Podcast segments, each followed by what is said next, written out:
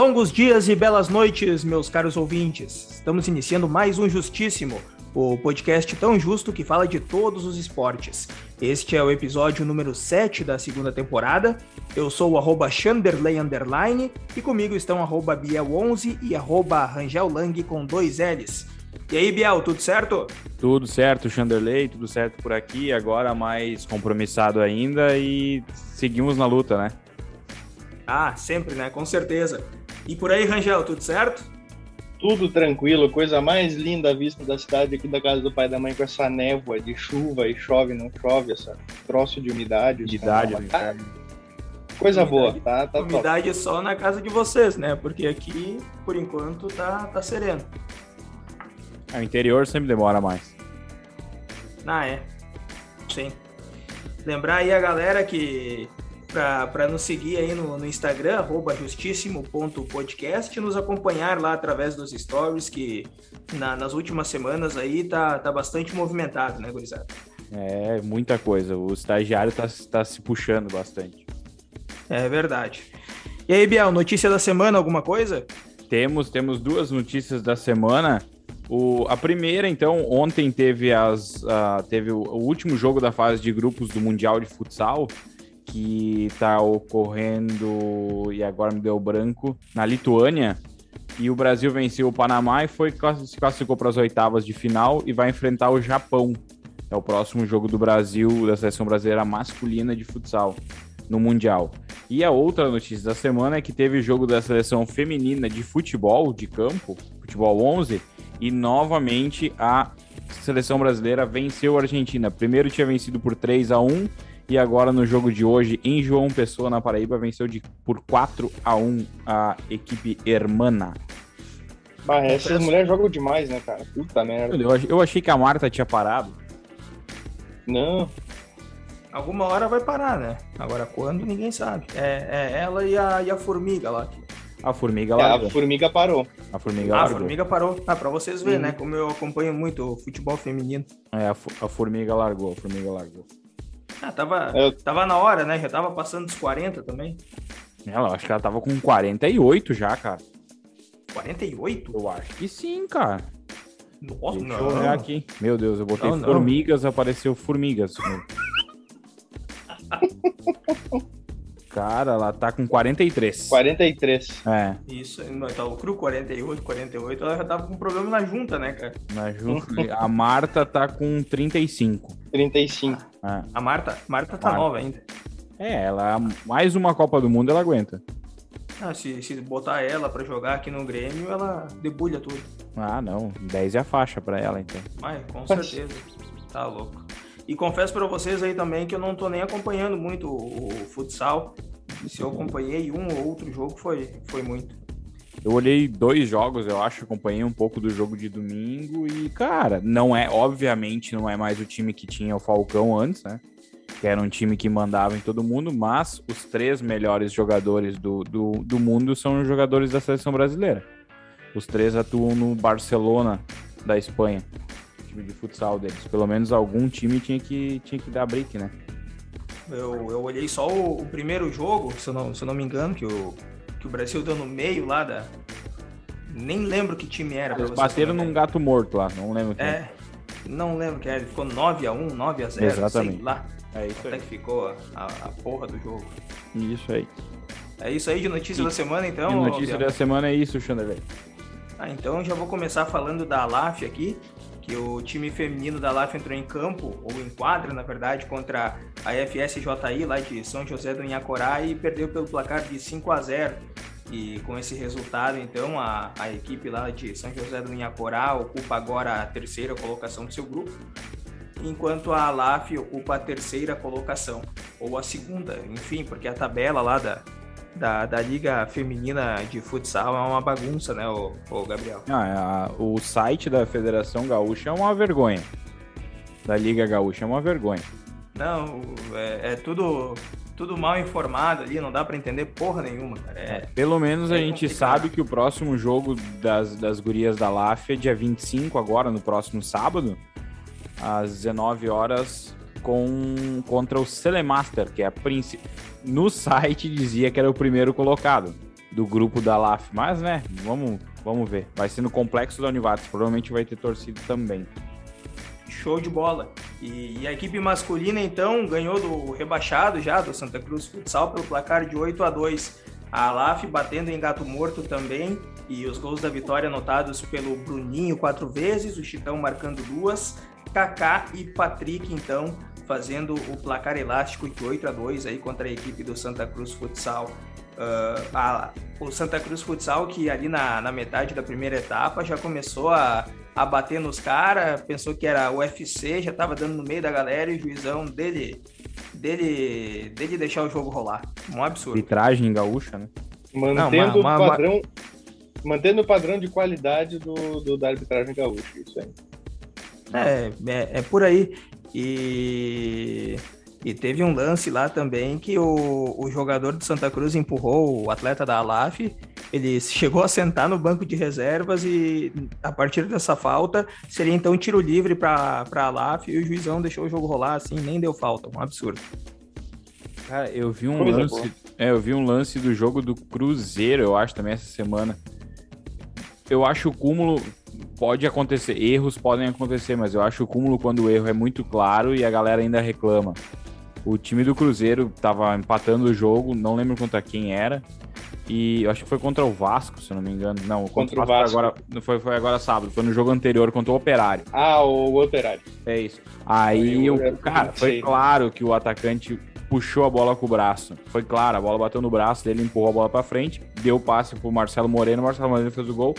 O VAR anulou. Meu Deus. Dois dias de reclamação.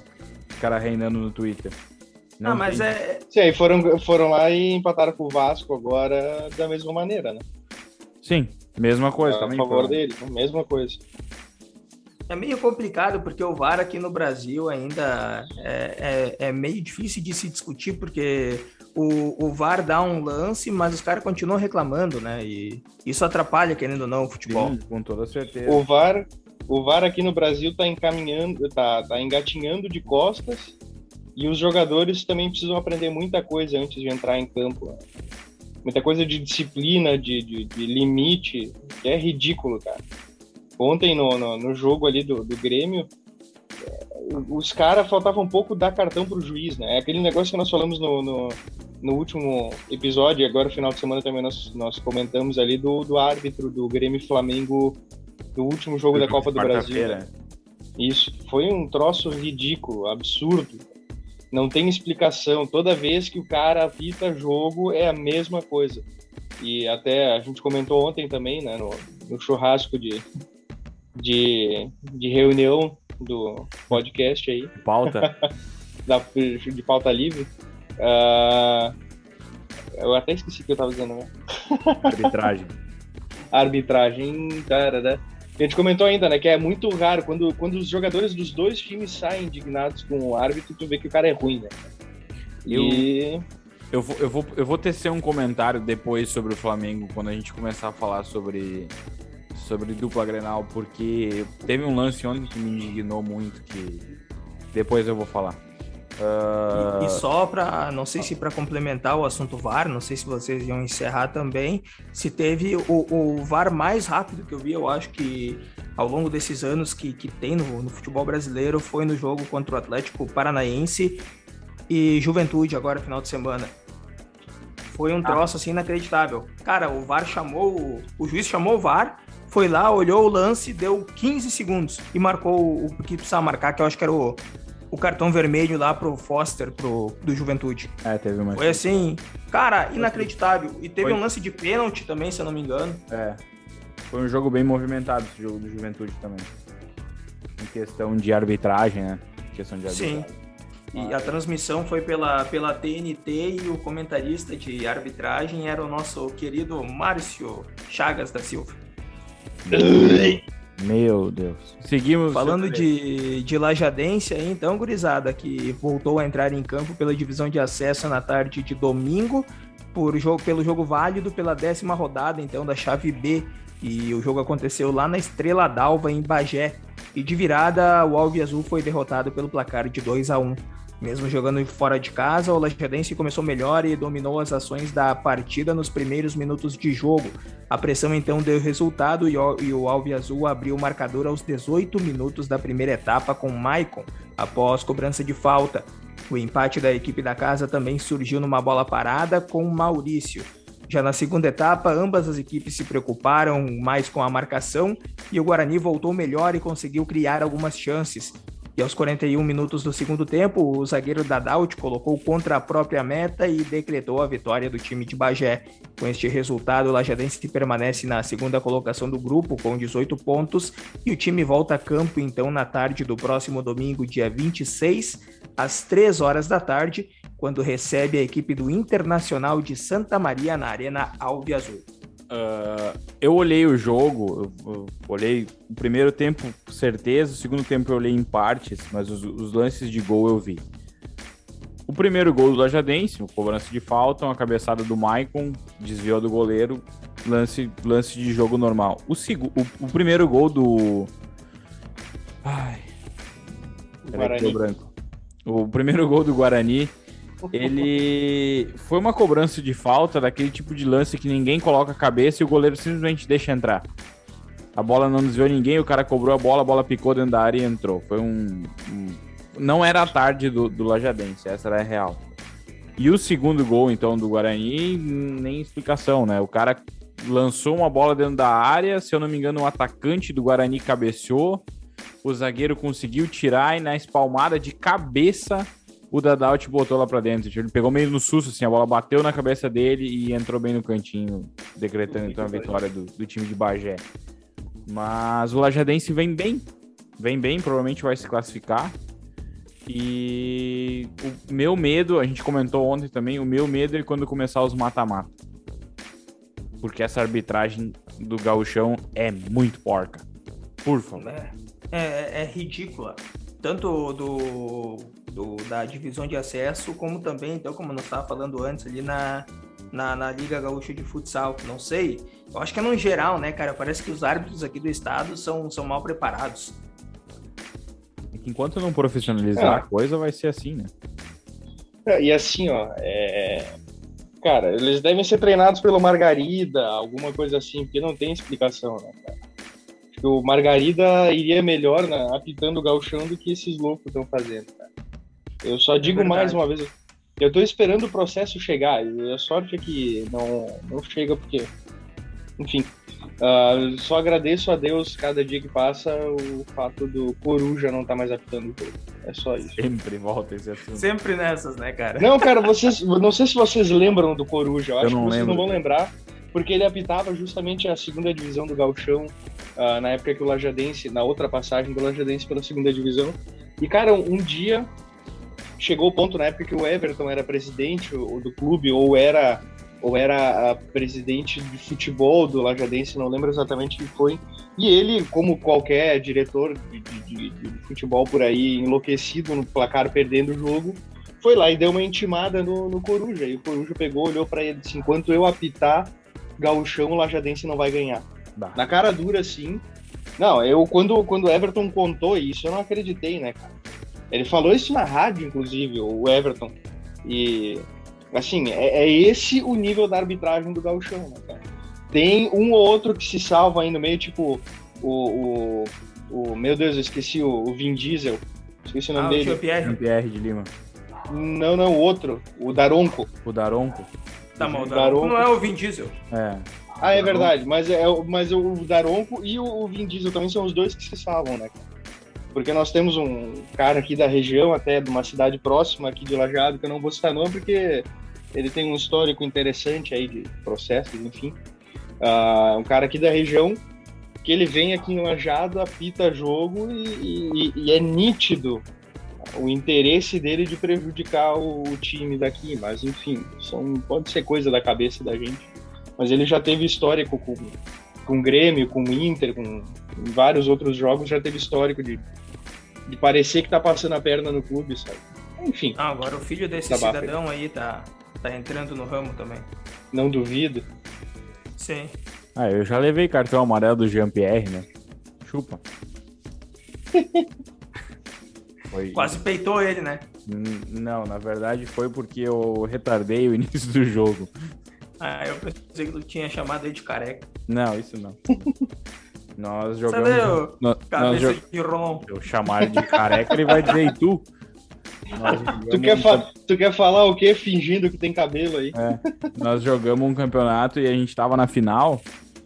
E aí o primeiro, o jogo de ida nós perdemos, então nós tínhamos que ganhar o jogo da volta, né? Pra levar a prorrogação. E aí a gente, a gente fez o primeiro gol, eu, a gente, tá- eu tava no banco e do lado contrário era nossa, nosso goleiro, né? Aí eu atravessei o campo gritando e fui até no goleiro, abraçar o goleiro. Aí a gente fez o segundo gol de novo. Aí na no, no segundo gol, um cara meio que me peitou e eu empurrei o cara, daí eu ganhei o primeiro amarelo. Aí depois tava terminando o jogo, a bola saiu numa lateral, tava perto do meu pé, eu dei uma bicuda na bola lá longe e ele me deu vermelho. Mandou embora. Mandou pastar. Ah, tomar no cu também. Pediu, né? Ah, pelo menos eu tenho isso na minha carreira, né? E tu não arrancou Dá o cartão botar, da mão pra dele. botar no currículo quando sair do. do É, botar no currículo. Tinha que ter arrancado o cartão da mão dele e fazer que nem o Diego Souza fez. Fregar no. Não, não foi o Diego Souza. Sei lá quem foi. Foi o Diego Souza e também, também teve uma vez na Libertadores, Michael eu acho que foi, que um, que um jogador do Botafogo fez isso. Sim, verdade, verdade. Cara, eu lembro só desse do Diego Souza, cara. Genial. Tá louco. Então, pra, pra Lajadense e a LAF é isso aí, né, gurizada?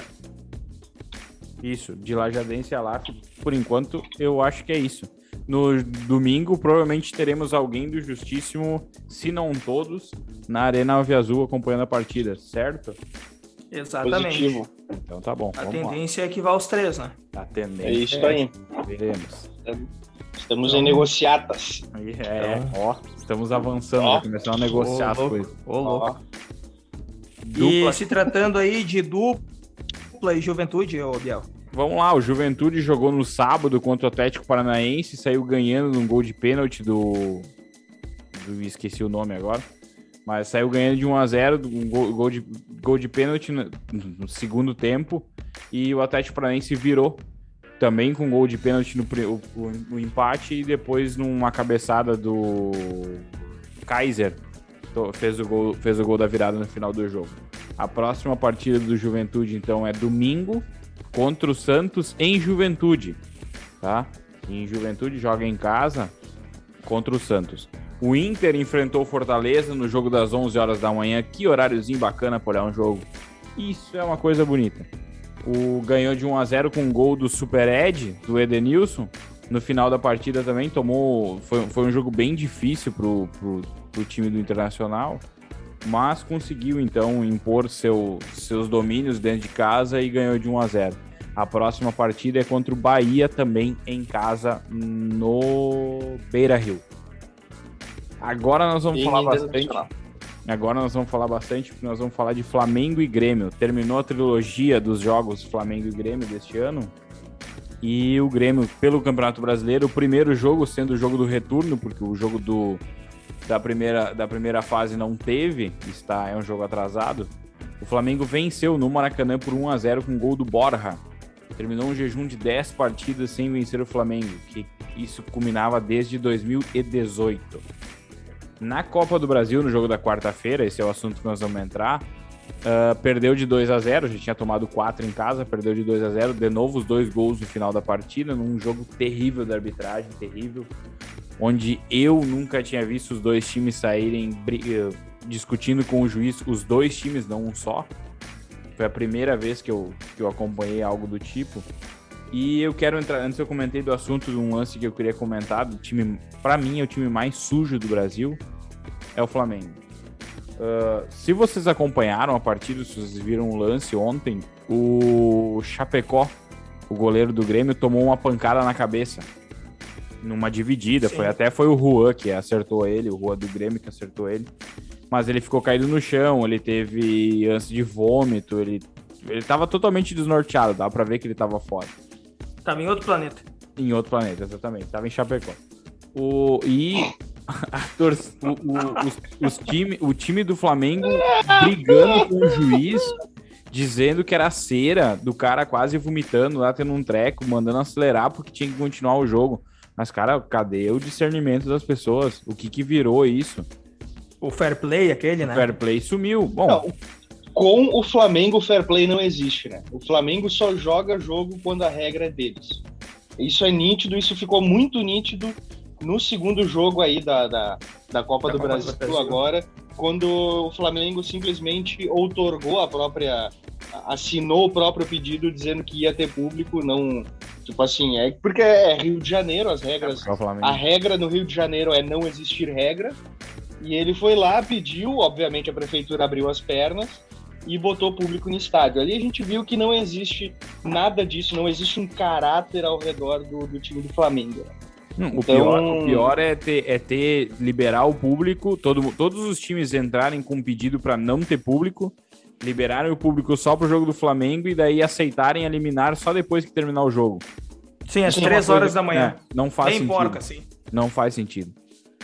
Não, faz sentido. Isso é o, isso é o futebol brasileiro com, com, com, com toda aquela raiz eh, carioca do futebol, né? Toda aquela Teve raiz o- do, do o- foda-se o resto do Brasil, né? Teve o, o rapaz do. do. do. aquele que é podrão lá que joga no, no Flamengo, o Gabigol. Que só. Fui. É, né? Ele é, o- eu acho que ele é a escória da humanidade naquele time, mas enfim. O o Gabriel Barbosa. Lixo de gente. Esse aí. De- Ele desconhe- foi- desconheço. ele Gabigol. tinha uma. ele- o STJD né, entrou, denunciou ele para ele não, porque ele não poderia jogar a partida porque ele disse que o, brasile, o futebol brasileiro é uma várzea. Ele falou isso. Errado ele não tá, né? Aí nós Não, vamos. errado ele não tá, errado ele não tá, mas o futebol brasileiro só é uma várzea por ter pau no cu que nem ele jogando futebol aqui. E Por aí ter o, trouxa que nem ele jogando aqui. o cara. próprio STJD liberou numa liminar, ah, tirou essa essa imposição, a que eles suspensão feito, dele, né? essa suspensão É. que seria cumprida no jogo de ontem, então no caso, e ele jogou. Ah, na verdade ele não jogou também, ele só ficou lá Nem enchendo entrou em campo. É. Xarope, bicho chato do caralho. Chato do caralho. Chupar um canavial de rola, palhaço. Pau no cu dele, cara. O próximo jogo do, do Grêmio, então, é domingo contra o Atlético. Atlético, não sei como é que fala. né? Atlético. Atlético Atlético. Atlético. em Curitiba, no estádio do Atlético. Não sei se vai ter transmissão desse jogo, é 6 e 15 esse jogo, porque o Atlético não fecha com ninguém, né? TNT não. Não sei. Não, ou acho que não pela TNT, eles não estão transmitindo pelo YouTube deles mesmo. Eu acho que é alguma Tá, mas coisa. é. É no Atlético? Uhum. É no Atlético. É no Atlético. Tá, mas. ah, então provável que seja no Atlético, porque na, o jogo do Atlético e Juventude passou na TNT. Ah, pô, mas aí o jogo era em casa. Não, mas era, né? Não, deve passar. Era no Atlético? Ah, é verdade, passou. É, nós estávamos assistindo pela TNT lá no meu tio. Ah, exatamente. Então provavelmente deve passar às 6 e 15 do domingo, então deve é, o- é o jogo do Grêmio. Eu não sei se vocês falaram aí do Grêmio, porque meu, eu, eu faleci aqui no momento que vocês começaram a, a falar do Grêmio. Eu não sei se vocês chegaram a falar das provocações aí do, do Borja lá perante ao, ao Diego Alves e ao Gabi Bosta lá. Não, não falou. Cara, eu achei espetacular, né? Porque. Futebol, se- cara. É, só que é, é aquele, é aquela coisa, né? O, o Gabigol saiu de campo reclamando, né? Mas quando é. Quando Mas é me ele diz quando esse ganha, filho da puta não sai é ele que reclamando, ganha, cara. né, cara? Tá tudo certo, quer meter provocação de 5 a 0 mãozinha e os caralho. Aí quando é ele que leva a, a pancada, quer, quer ficar de arreganho. Vai se fuder, cara. Segu- se- segura a empolgação. É, segura aí o, o se empolguemo aí. Ah, eu fico. Cara, quando fala em, em Gabigol e Flamengo, eu fico puto da cara. Não É, dá tem. uma- Dá uma raiva mesmo. É, eu pensei que o Rodrigo Caio e o Borja iam se, se pegar na lenha, cara. Ele, Os cara, bichos estão se provocando faz. sempre se provocando, né? Sim, meu Deus do céu, cara. Eu pensei agora- que ontem ia dar, ia dar lenha certo. Outra coisa, agora vamos falar do, do, do porta-loop, né? Que eu não vou dizer. Ah, vamos falar do, do porta-loop, que eu não vou chamar de Renato Gaúcho mais agora, né? E vocês viram a declaração dele pós-jogo ontem? E eu acompanhei algumas, algumas partes só. As mesmas ladainhas de quando era treinador do Grêmio. Só que agora ele, ele tá num time maior, entre aspas, e aí ele vem querer dizer que o que o Grêmio fez ontem contra o Flamengo é o câncer do futebol brasileiro. Ah, de, isso aí eu não acompanhei. De, de fazer, de, fazer, de fazer o gol e querer fazer cera depois.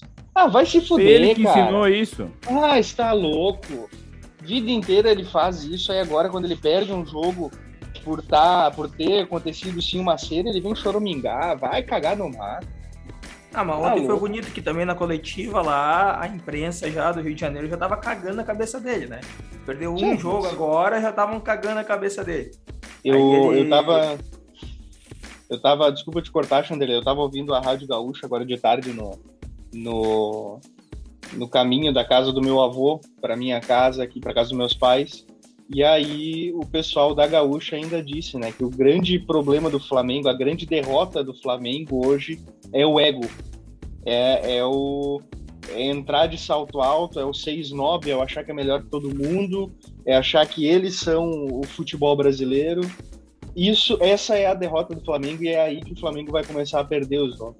Porque juntou o ego do Flamengo com o ego do Renato, que era um problema Sim. aqui no Grêmio, né? Juntou os dois egos agora, o, o troço aí tende a ir morra abaixo, né? Se não for controlado. Mas enfim, cada um com seu problema. Ah, pois é, vamos ver o que, que vai dar aí agora nas, nas próximas rodadas e nos próximos capítulos. Já que agora o Flamengo joga a semi da, da Libertadores, né? Ou é as quartas. Ah, A Copa do Brasil é, é semi. Não, não, da Libertadores. Pois é, mas a Copa do Brasil. Contra o Barcelona de Guayaquil. Eu acho que É. é, Não, é semi. É semi. É semi. É. Vamos ver o que, que É vai semi. acontecer aí. Enfim, eu acho É, que é mas isso aí, eles, né? têm, eles têm uma coisa a mais que nós, né? Que nem o cara aquele que nós falamos ontem. Esse aí mesmo. Esse aí tem muito mais do que nós. Mas tá Então. louco, seu Sérgio. Seu Sérgio chegou a me chamar de canto uma hora desse pra perguntar desse louco aí.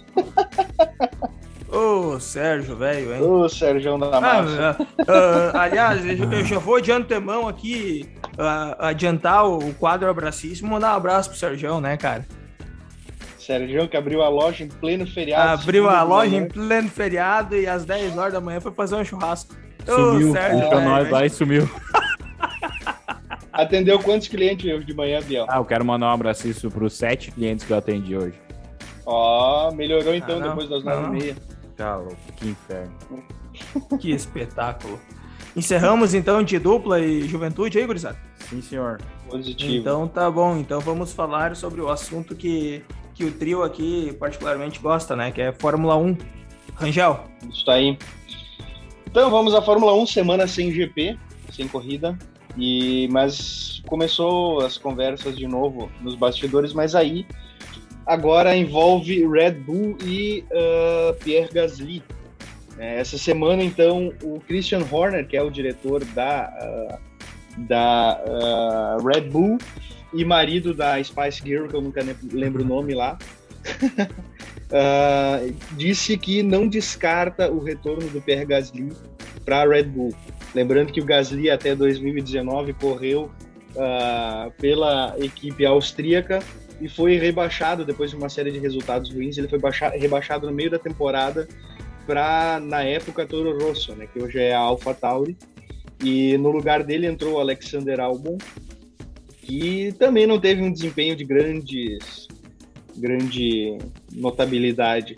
Depois, aqui na, na virada dessa temporada, então, de, de 20 para 21, foi contratado o ah, Pérez, Sérgio Pérez, que no início da temporada veio bem, aí ele caiu, aí ele veio bem de novo, e agora ele vem numa série de, de corridas aí com, com resultados negativos, e já está renovado para o ano que vem, mas a Red Bull já está pensando em 2023 trazer então o Gasly de volta para a equipe principal.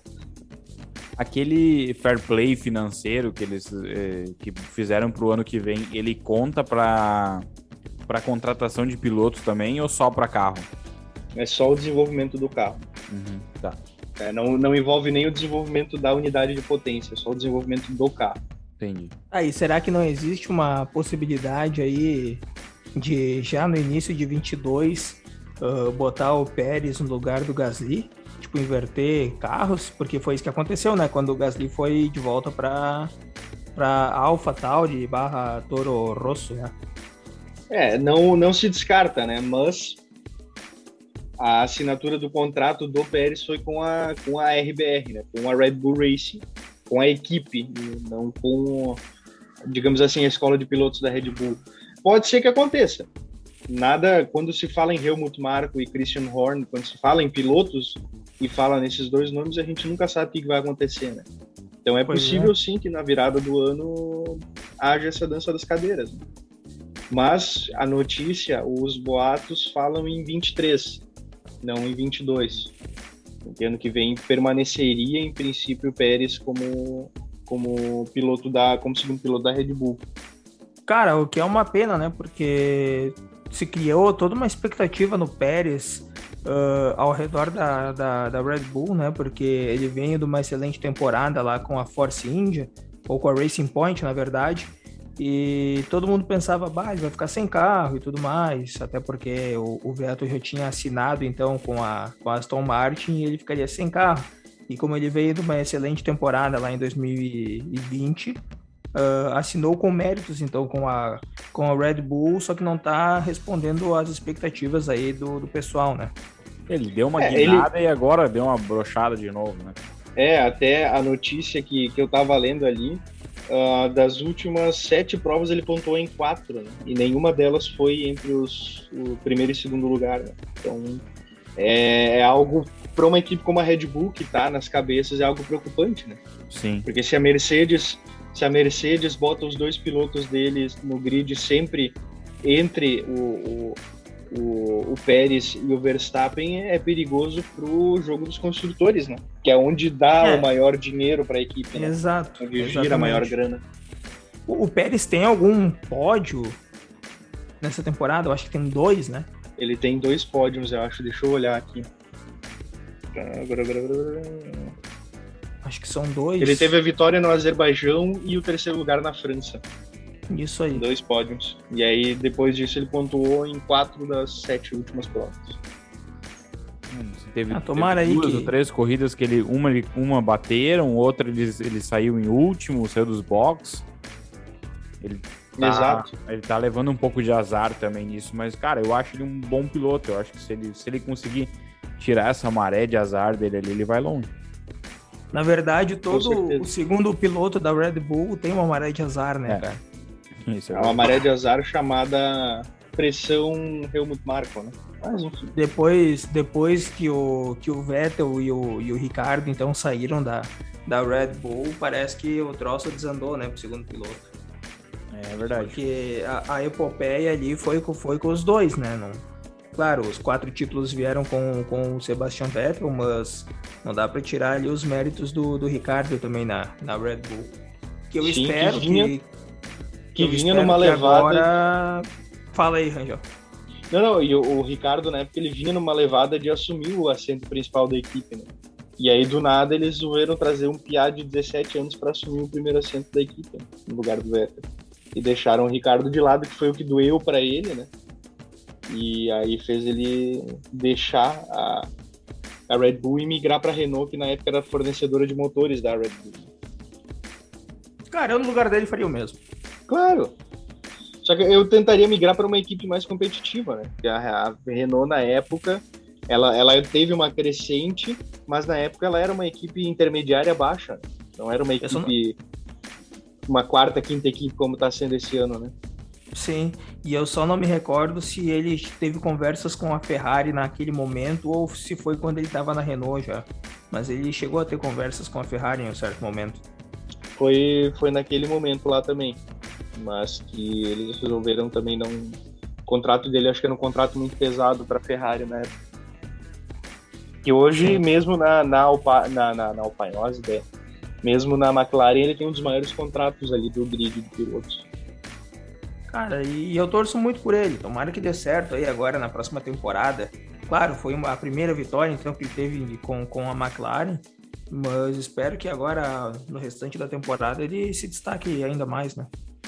É, e a própria McLaren anunciou, falou, né, que muito bom o resultado da última corrida, mas eles não querem se iludir achando que eles vão estar nas cabeças o tempo inteiro agora, né? Eles estão com os pés no chão e vão aguardar as próximas corridas para ver como é que vai ser a, a situação O- da equipe. O primeiro piloto da McLaren é o Norris, né?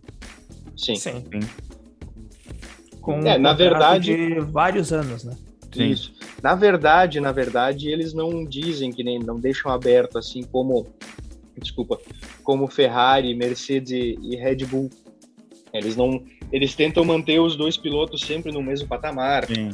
Até por exemplo agora no GP da Itália aí eles ao invés de simplesmente dizerem para inverter o, o, lugar ali do Norris do Ricardo, eles disseram para o Ricardo dar uma acelerada, para o Ricardo ir para frente que ele estava com um ritmo menor que o do, do tava com um ritmo pior que o do Norris, mas pelo por contrato, por tempo de contrato, por pela relação já de anos com a equipe, o primeiro piloto é o Norris, né? E o Ricardo no segundo assento, então. Sim. A outra notícia da semana, então, é a preocupação do Toto Wolff para próxima, as próximas temporadas de não criar mais uma dupla Hamilton e Nico Rosberg, porque vocês, ah, não sei se vocês acompanhavam a Fórmula 1 na época que o Rosberg estava na Mercedes ali junto com o Hamilton e rolava treta direto entre os dois. É, na Bélgica em 2014, por exemplo, e Austrália e, e, ah, e Espanha e Áustria em 2016, ah, os dois se, se moeram e tiraram a Mercedes do grid em briga de colocação própria dele. E eles estão trabalhando, então, a preocupação do paddock, da, da Mercedes hoje, que está rolando no paddock, é treinar o, o Russell e deixar claro para o Russell que ele vai ser o companheiro de equipe do Lewis Hamilton enquanto o Hamilton estiver correndo Sim. para ele não para não dar treta e não, não prejudicar a equipe como aconteceu ali nesses, nesses três GPs que eu mencionei né? É, ele tem, ele tem futuro pra pra assumir o primeiro assento assim que o Hamilton sair. Não tem como tirar o cara de lá, né? não tirar nem o- pensar nem pensar Sem condições.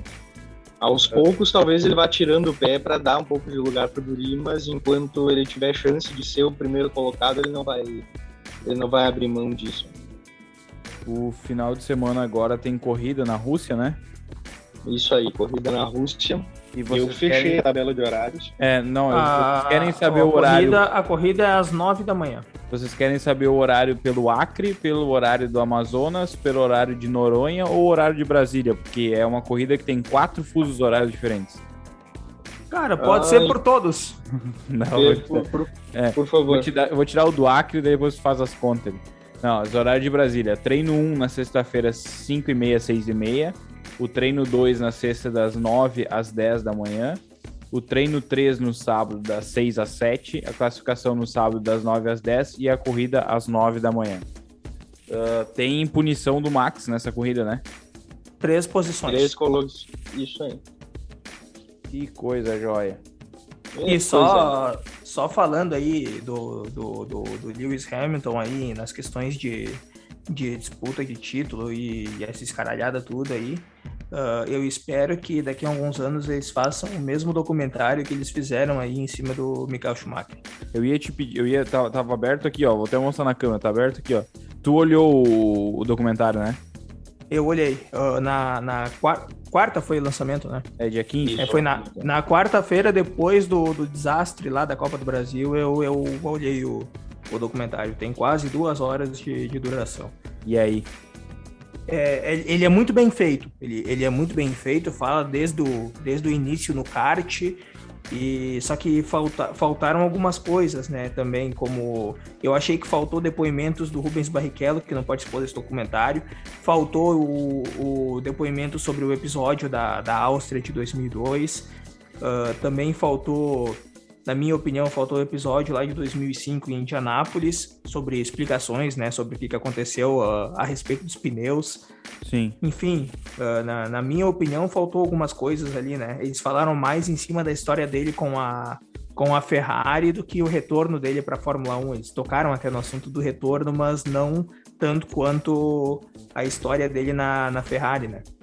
Tá, mas a Ele, pergunta que ele eu retornou. Pode falar. Pode, pode falar, Bia. Não, ele retornou para a Fórmula 1 em 2009, né? Isso aí, Na na, Mercedes. Mercedes. Era É. ele e o Rosberg, não. A, a dupla. Isso aí, isso aí.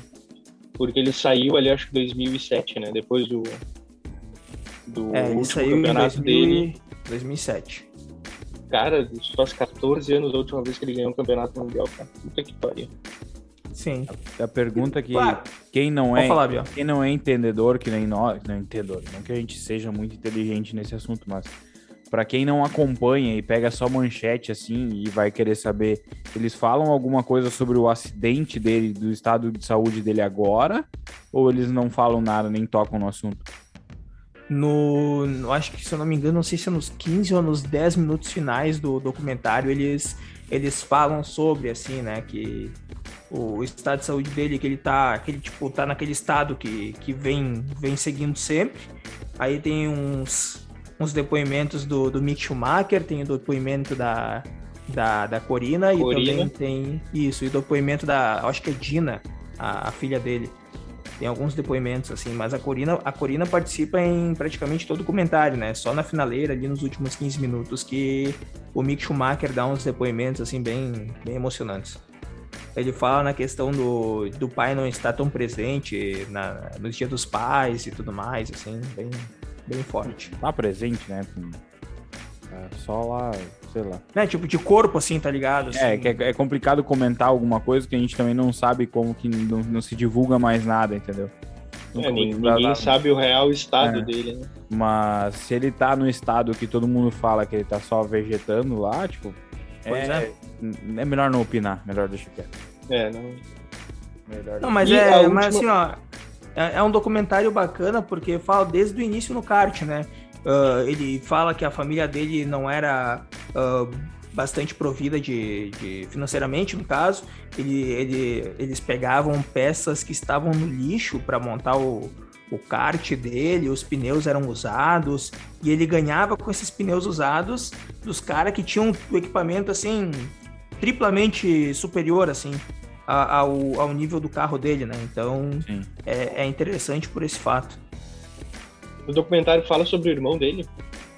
Não, mas o irmão relação dele dele. participa. O irmão dele participa do documentário, mas não fala sobre a relação deles, né? Uhum. Pra quem não lembra, o, o Ralf Schumacher, é, o irmão do, do, do Mikael, então ele correu durante uns bons anos.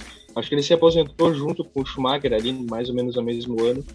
Ahn, e a, a- a época que ele ficou mais conhecido foi quando ele correu pela Toyota, né?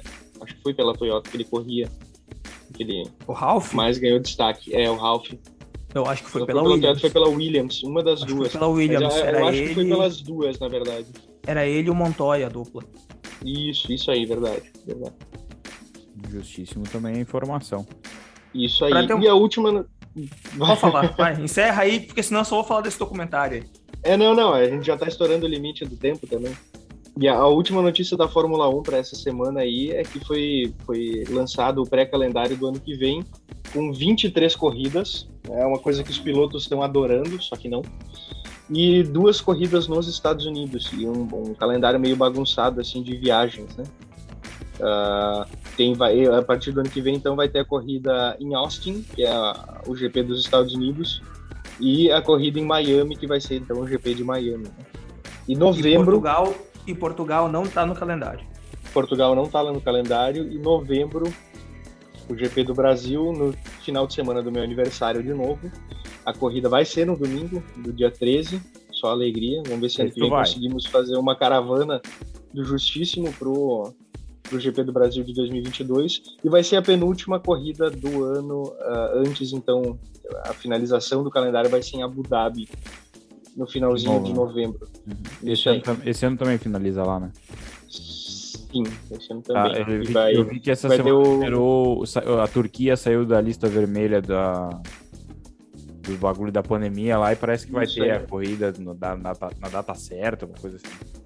Alguma coisa É, assim. é. E o, o GP de Abu Dhabi também vai acontecer num, com um traçado novo no circuito lá de Yas Marina, que eles estão reformulando algumas curvas para deixar o, o circuito um pouco mais rápido. É uma pena que vai ter Zandvoort de novo, né? Ah, corrida chata, cara. Achei que ia ser muito legal, mas foi uma bosta. Pelo amor. É isso aí então, gurizada. Isso é aí, fala. fechou o pastel. Então vamos lá para o nosso quadro Abracíssimos. Biel, Cara, eu vou encaminhar meu abracíssimo aí, ele meio comprido. Foi até um susto que eu levei nessa semana. Eu tive um problema de, na empresa e eu fui chamar um, um pessoal aí que faz o, o serviço de informática para nós. E ele me pediu para mandar um abraço então para eles lá. Então, um abraço pro Paulinho, pro Vinícius, pro Lírio, pro Igor, pro Daniel, pro Jonas e pro Josi Elson, que são a galera da equipe da Lidera Informática aí que fazem um serviço de de, de servidor para nós e de eh, consertos de, de, dos itens de informática. E também aquele abraço especial que todo mundo vai mandar, que é para tia da pizza, né? todo mundo tem que mandar um abraço especial para tia da pizza. O sete ah, tia da pizza foi demais, né? que espetáculo, gente. Rangel, teu abracíssimo. Meu, abra... meu abracíssimo vai para Ana Vaz de novo aí, que deu feedback na quinta, na sexta-feira já sobre o último episódio que a gente lançou. Então ela provavelmente foi o ouvinte número um do episódio 6. E um abraço para a primeira dama do nosso âncora aí, agora oficialmente primeira dama, a Júlia, que a gente comemorou a união esse final de semana aí. E um abraço para o Theo que está vindo aí. Não era reunião? Ah, também, a gente fez a gente aproveitou a reunião de pauta, chamou mais galera e fez a festa do casamento. Ah, tá, beleza, pra poupar dinheiro. Isso aí. Já, já juntamos tudo de uma vez, né? Exatamente. E Chanderley, qual, para quem você dedica o abracíssimo da semana? Ah, o, o principal vai para a tia da pizza, né? Que eu finalmente então conheci a, a tia da pizza. O, o, em seguida vem para o nosso amigo Sergião, né? Que que, que não pôde deixar de, de abrir a loja neste, neste 20 de setembro, né? Eu tentei, Biel. Tu tá de prova que eu tentei, consegui ali um, um, uma folguinha ali por causa do casamento, mas não rolou, né? Não Infelizmente, rolou. o Rangel, falar... o Rangel também tentou, mas não, não deu certo. Vamos falar a verdade, né? Ele gastou mil reais em mão de obra e luz para vender 600 reais em madeira e tina. É, e se bobear, vendeu umas folhas de brasilite também, né? Fiado. Fiado ainda, né? Só alegria. E por último, mas não menos importante, um abraço para minha excelentíssima, que por incrível que pareça, está acordada essa hora, tá lá oh, na parte de baixo. Porque a gente gravou antes. Então, eu ia dizer, a é, porque a gente gravou antes. Então, um abraço aí para a Natália. E vou, vou fazer uma menção rosa aí pro, pros bruxos do Rangel aí que cancelaram a janta. É, a verdade. Exatamente, obrigado por lembrar, eu não ia lembrar. Uma delas é a tia da pizza, inclusive. Ah, que bonito. que bonito. Sacanagem, hein, tia da pizza. Bah, que vacilo. Tá louco. Isso aí então, gurizada. Fechou, meu Isso aí, fechou, Fechou todas, então. Um abraço aí pra galera que nos acompanha e não deixem de seguir a, a gente no Instagram, arroba justíssimo.podcast. Abraço, Biel, abraço, Rangel e até a próxima semana em mais um Justíssimo Podcast. Falou, valeu. É nóis, valeu.